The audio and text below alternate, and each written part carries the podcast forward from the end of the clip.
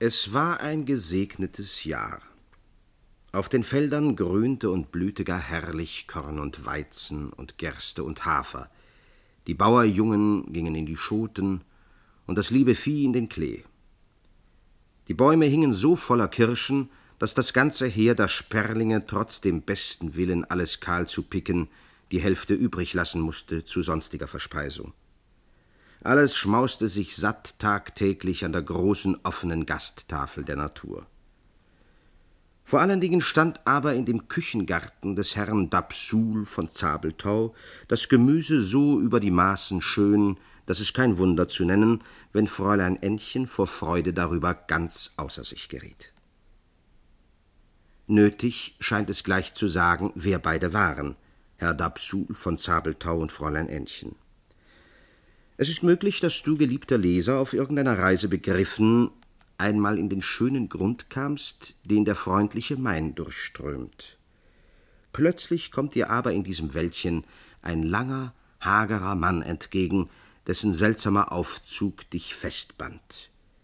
Er trägt einen kleinen grauen Filzhut, aufgestülpt auf eine pechschwarze Perücke, eine durchaus graue Kleidung, Rock, Weste und Hose, graue Strümpfe und Schuhe, ja selbst der sehr hohe Stock ist grau lackiert. So kommt der Mann mit weit ausgespreizten Schritten auf dich los, und indem er dich mit großen, tiefliegenden Augen anstarrt, scheint er dich doch gar nicht zu bemerken. Guten Morgen, mein Herr, rufst du ihm entgegen, als er dich beinahe umrennt. Da fährt er zusammen, als würde er plötzlich geweckt aus tiefem Traum, rückt dann sein Mützchen und spricht mit hohler, weinerlicher Stimme Guten Morgen? O mein Herr, wie froh können wir sein, dass wir einen guten Morgen haben. Die armen Bewohner von Santa Cruz, soeben zwei Erdstöße, und nun gießt der Regen in Strömen herab. Du weißt, geliebter Leser, nicht recht, was du dem seltsamen Manne antworten sollst, aber indem du darüber sinnest, hat er schon mit einem Mit Verlaub, mein Herr, deine Stirn sanft berührt und in deinen Handteller geguckt. Der Himmel segne Sie, mein Herr, Sie haben eine gute Konstellation, spricht er nun ebenso hohl und weinerlich als zuvor und schreitet weiter fort.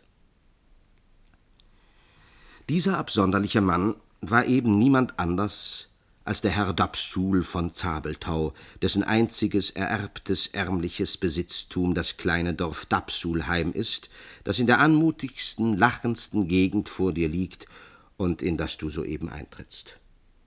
Du willst frühstücken, aber in der Schenke sieht es traurig aus. In der Kirchweih ist aller Vorrat aufgezehrt, und da du dich nicht mit bloßer Milch begnügen willst, so weiset man dich nach dem Herrenhause, wo das gnädige Fräulein Anna dir gastfreundlich darbieten werde, was eben vorrätig. Du nimmst keinen Anstand, dich dorthin zu begeben. Von diesem Herrenhause ist nun eben nichts mehr zu sagen, als dass es wirklich Fenster und Türen hat, wie Weiland das Schloss des Herrn Baron von Tondertonk-Tonk in Westfalen. Doch prangt über der Haustür das mit neuseeländischer Kunst in Holz geschnittene Wappen der Familie von Zabelthau. Aus jener Haustür mit dem Familienwappen tritt dir ein junges, rotwangichtes Mädchen entgegen, die mit ihren klaren blauen Augen und blondem Haar ganz hübsch zu nennen und deren Bau vielleicht nur ein wenig zu rundlich derb geraten. Die Freundlichkeit selbst nötigt sie dich ins Haus und bald, so wie sie nur dein Bedürfnis merkt, bewirtet sie dich mit der trefflichsten Milch, einem tüchtigen Butterbrot und dann mit rohem Schinken, der dir in Bayonne bereitet scheint, und einem Gläschen aus Runkelrüben gezogenen Brandweins. Dabei spricht das Mädchen, die nun eben keine andere ist als das Fräulein Anna von Zabelthau, ganz munter und frei von allem, was die Landwirtschaft betrifft, und zeigt dabei gar keine unebene Kenntnisse. Doch plötzlich erschallt wie aus den Lüften eine starke, fürchterliche Stimme. Anna! Anna! Anna! Du erschrickst, aber Fräulein Anna spricht ganz freundlich. Papa ist zurückgekommen von seinem Spaziergange und ruft aus seiner Studierstube nach dem Frühstück. Ruft? Aus seiner Studierstube? fragst du erstaunt. Ja, erwidert Fräulein Anna, oder Fräulein Ännchen, wie sie die Leute nennen. Ja, Papas Studierstube ist dort oben auf dem Turm, und er ruft durch das Rohr. Und du siehst, geliebter Leser, wie nun Ännchen des Turmes enge Pforte öffnet und mit demselben Gabelfrühstück, wie du es soeben genossen, nämlich mit einer tüchtigen Portion Schinken und Brot, nebst dem Runkelrübengeist hinaufspringt. Ebenso schnell ist sie aber wieder bei dir, und dich durch den schönen Küchengarten geleitend, spricht sie so viel von bunter Plümage, Rapuntika, englischem Turneps, kleinem Grünkopf, Montrue, großem Mogul, gelbem Prinzenkopf und so fort, dass du in das größeste Erstaunen geraten musst, zumal, wenn du nicht weißt, dass mit jenen vornehmen Namen nichts anderes gemeint ist als Kohl und Salat. Der Herr Dapsul von Zabelthau war in seiner Jugend nicht viel aus dem Schlosse seiner Eltern gekommen, die ansehnliche Güter besaßen.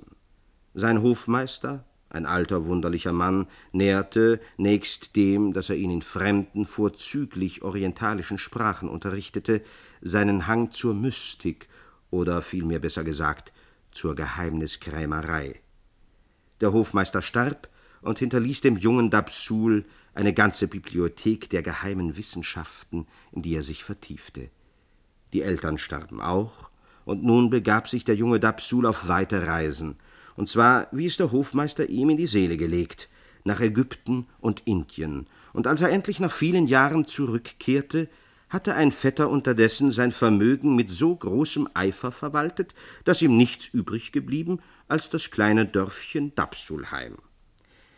Herr Dapsul von Zabelthau strebte zu sehr nach dem sonnegeborenen Golde einer höheren Welt, als dass er sich hätte aus irdischem viel machen wollen. Er dankte vielmehr dem Vetter mit gerührtem Herzen dafür, dass er ihm das freundliche Dapsulheim erhalten, mit dem schönen hohen Wartturm, der zu astrologischen Operationen erbaut schien und in dessen höchster Höhe Herr Dapsul von Zabelthau auch sofort sein Studierzimmer einrichten ließ. Der sorgsame Vetter bewies nun auch, dass Herr Dapsul von Zabelthau heiraten müsse. Dapsul sah die Notwendigkeit ein und heiratete sofort das Fräulein, das der Vetter für ihn erwählt. Die Frau kam ebenso schnell ins Haus, als sie es wieder verließ. Sie starb, nachdem sie ihm eine Tochter geboren. Der Vetter besorgte Hochzeit, Taufe und Begräbnis, so dass Dapsul auf seinem Turm von allem dem nicht sonderlich viel merkte, zumal die Zeit über gerade ein sehr merkwürdiger Schwanzstern am Himmel stand, in dessen Konstellation sich der melancholische, immer Unheil ahnende Dapsul verflochten glaubte. Das Töchterlein entwickelte unter der Zucht einer alten Großtante zu deren großen Freude einen entschiedenen Hang zur Landwirtschaft. Fräulein Ännchen musste, wie man zu sagen pflegt, von der Pike an dienen, erst als Gänsemädchen, dann als Magd, Großmagd, Haushälterin bis zur Hauswirtin herauf, so dass die Theorie erläutert und festgestellt wurde durch eine wohltätige Praxis. Während nun Herr Dapsul von Zabelthau sich in seine astrologischen Beobachtungen und in andere mystische Dinge vertiefte, führte Fräulein Ännchen, da die alte Großtante gestorben, die Wirtschaft auf das Beste, so dass, wenn Dapsul dem Himmlischen nachtrachtete, Ännchen mit Fleiß und Geschick das Irdische besorgte.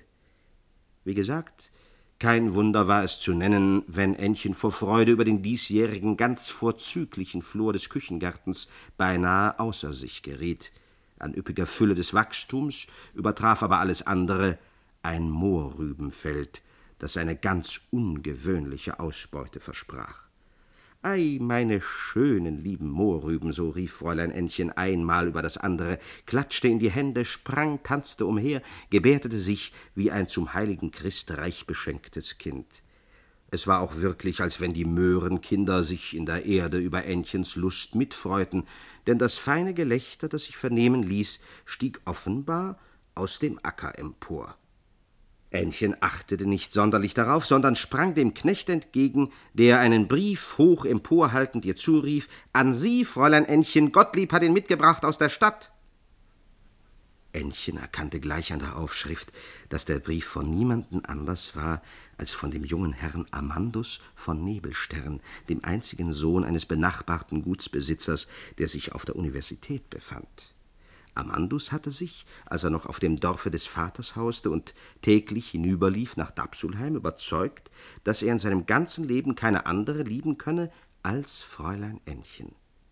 Ebenso wusste Fräulein Ännchen ganz genau, dass es ihr ganz unmöglich sein werde, jemals einem andern als dem braunlockichten Amandus auch nur was weniges gut zu sein.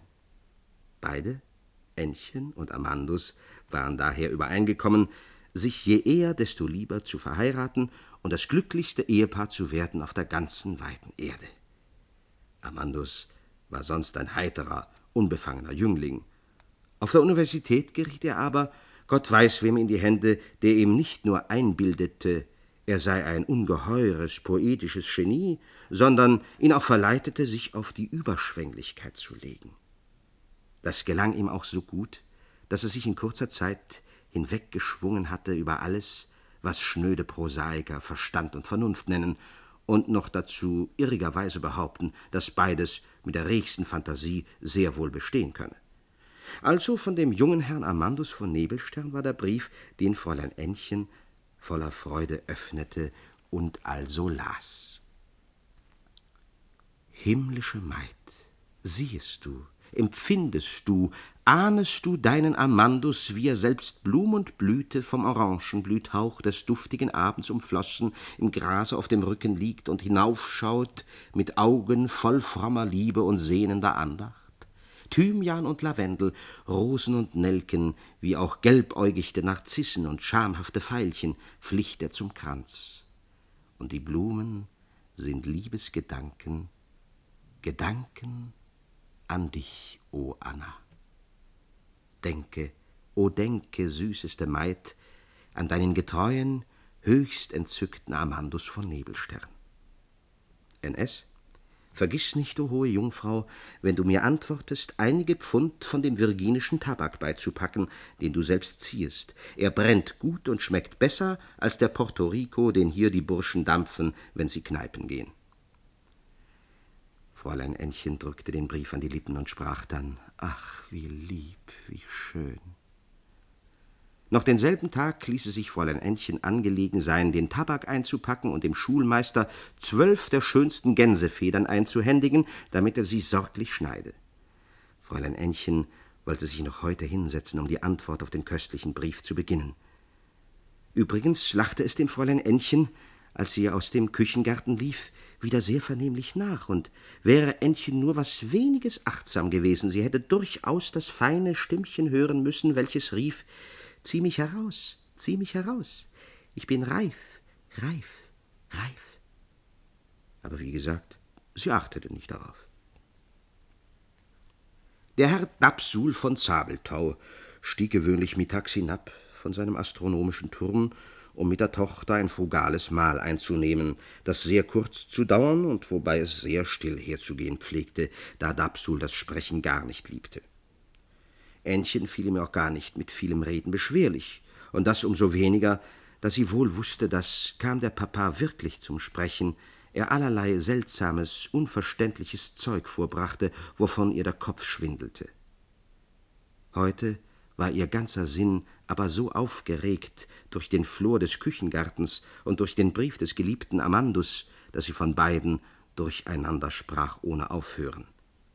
Messer und Gabel ließ endlich Herr Dapsul von Zabeltau fallen, hielt sich beide Ohren zu und rief O des leeren, wüsten, verwirrten Geschwätzes. Als nun aber Fräulein Ännchen ganz erschrocken schwieg, sprach er mit dem gedehnten, weinerlichen Tone, der ihm eigen Was das Gemüse betrifft, meine liebe Tochter, so weiß ich längst, dass die diesjährige Zusammenwirkung der Gestirne solchen Früchten besonders günstig ist, und der irdische Mensch wird Kohl und Radiese und Kopfsalat genießen, damit der Erdstoff sich mehre und er das Feuer des Weltgeistes aushalte wie ein gut gekneteter Topf. Das gnomische Prinzip wird widerstehen dem ankämpfenden Salamander, und ich freue mich darauf, Pastinak zu essen, den du vorzüglich bereitest anlangen den jungen Herrn Amandus von Nebelstern, so habe ich nicht das Mindeste dagegen, dass du ihn heiratest, sobald er von der Universität zurückgekehret. lass es mir nur durch Gottlieb hinauf sagen, wenn du zur Trauung gehest mit deinem Bräutigam, damit ich euch geleite nach der Kirche.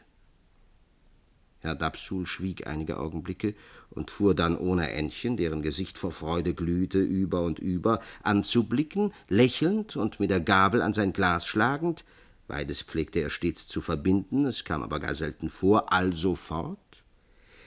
Dein Amandus ist einer, der da lieben soll und muss. Ich meine ein Gerundium, und ich will es dir nur gestehen, mein liebes Ännchen, dass ich diesem Amando schon sehr früh das Horoskop gestellt habe.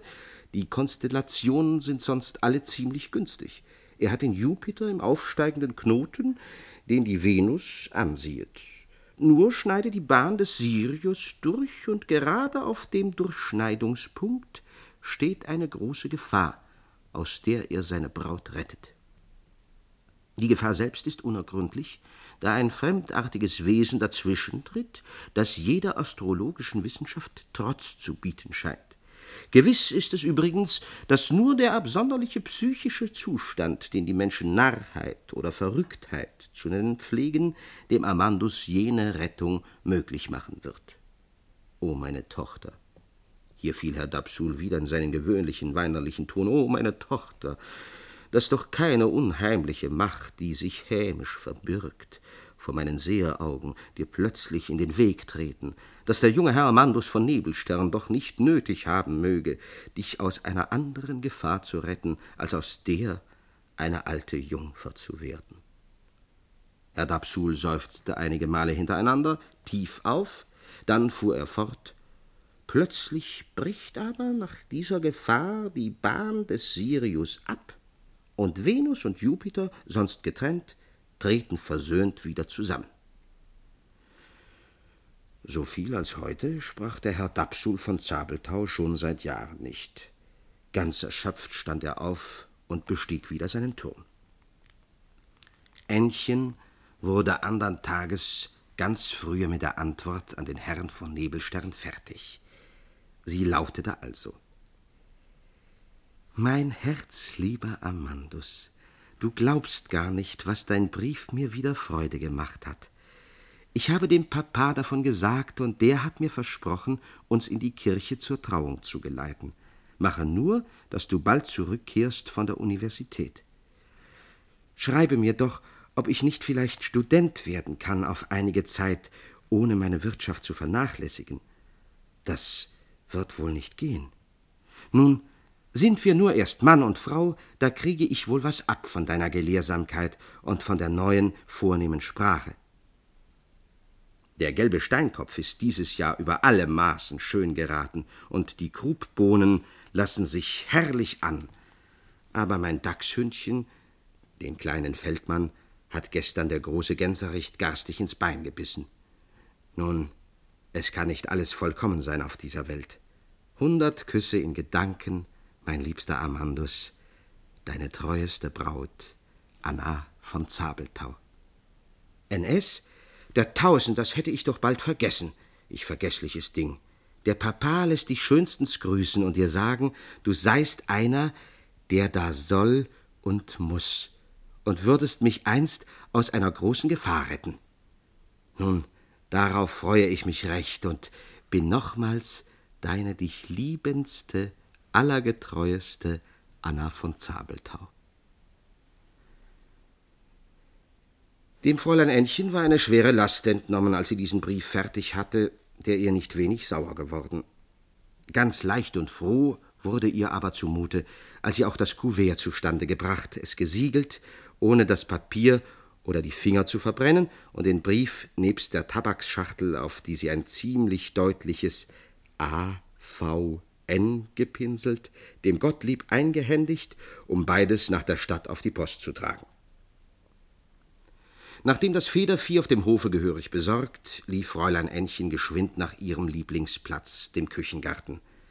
Als sie nach den Mohrrübenacker kam, dachte sie daran, dass es nun offenbar an der Zeit sei, für die Leckermäuler in der Stadt zu sorgen und die ersten Mohrrüben auszuziehen.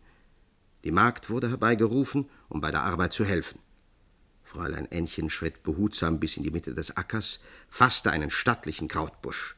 Doch, so wie sie zog, ließ sich ein seltsamer Ton vernehmen. Man denke ja nicht an die Alraunwurzel und an das entsetzliche Gewinsel und Geheul, das, wenn man sie herauszieht aus der Erde, das menschliche Herz durchschneidet. Nein, der Ton, der aus der Erde zu kommen schien, glich einem feinen, freudigen Lachen. Doch aber ließ Fräulein Ännchen den Krautbusch wieder fahren und rief etwas erschreckt: I, wer lacht denn da mich aus? Als sich aber weiter nichts vernehmen ließ, fasste sie noch einmal den Krautbusch, der höher und stattlicher emporgeschossen schien als alle andere, und zog beherzt das Gelächter, das sich wieder hören ließ, gar nicht achtend, die schönste, die zarteste der Mohrrüben aus der Erde. Doch sowie Fräulein Ännchen die Mohrrübe betrachtete, schrie sie laut auf vor freudigem Schreck, so dass die Magd herbeisprang und ebenso wie Fräulein Ännchen laut aufschrie über das hübsche Wunder, das sie gewahrte. Fest der Mohrrübe aufgestreift, saß nämlich ein herrlicher goldener Ring mit einem feuerfunkelnden Topas. Ei, rief die Magd, der ist für Sie bestimmt, Fräulein Ännchen, das ist Ihr Hochzeitsring, den müssen Sie nur gleich anstecken. Was sprichst du für dummes Zeug? erwiderte Fräulein Ännchen. Den Trauring, den muss ich ja von dem Herrn Amandus von Nebelstern empfangen, aber nicht von einer Mohrrübe. Je länger Fräulein Ännchen den Ring betrachtete, desto mehr gefiel er ihr. Der Ring war aber auch wirklich von so feiner, zierlicher Arbeit, dass er alles zu übertreffen schien, was jemals menschliche Kunst zustande gebracht. Den Reif bildeten hundert und hundert winzig kleine Figürchen, in den mannigfaltigsten Gruppen verschlungen, die man auf den ersten Blick kaum mit dem bloßen Auge zu unterscheiden vermochte, die aber, sah man den Ring länger und schärfer an, ordentlich zu wachsen, lebendig zu werden, in anmutigen Reihen zu tanzen schienen. Dann aber war das Feuer des Edelsteins von solch ganz besonderer Art, dass selbst unter den Topasen im grünen Gewölbe zu Dresden schwerlich ein solcher aufgefunden werden möchte. Wer weiß, sprach die Magd, wie lange der schöne Ring tief in der Erde gelegen haben mag, und da ist er denn heraufgespatelt worden, und die Mohrrübe ist durchgewachsen. Fräulein Ännchen zog nun den Ring von der Mohrrübe ab, und seltsam genug war es, dass diese ihr zwischen den Fingern durchglitschte und in dem Erdboden verschwand. Beide, die Magd und Fräulein Ännchen, achteten aber nicht sonderlich darauf, sie waren zu sehr versunken in den Anblick des prächtigen Ringes, den Fräulein Ännchen nun ohne weiteres ansteckte an den kleinen Finger der rechten Hand. Sowie sie dies tat, empfand sie von der Grundwurzel des Fingers bis in die Spitze hinein einen stechenden Schmerz, der aber in demselben Augenblick wieder nachließ, als sie ihn fühlte.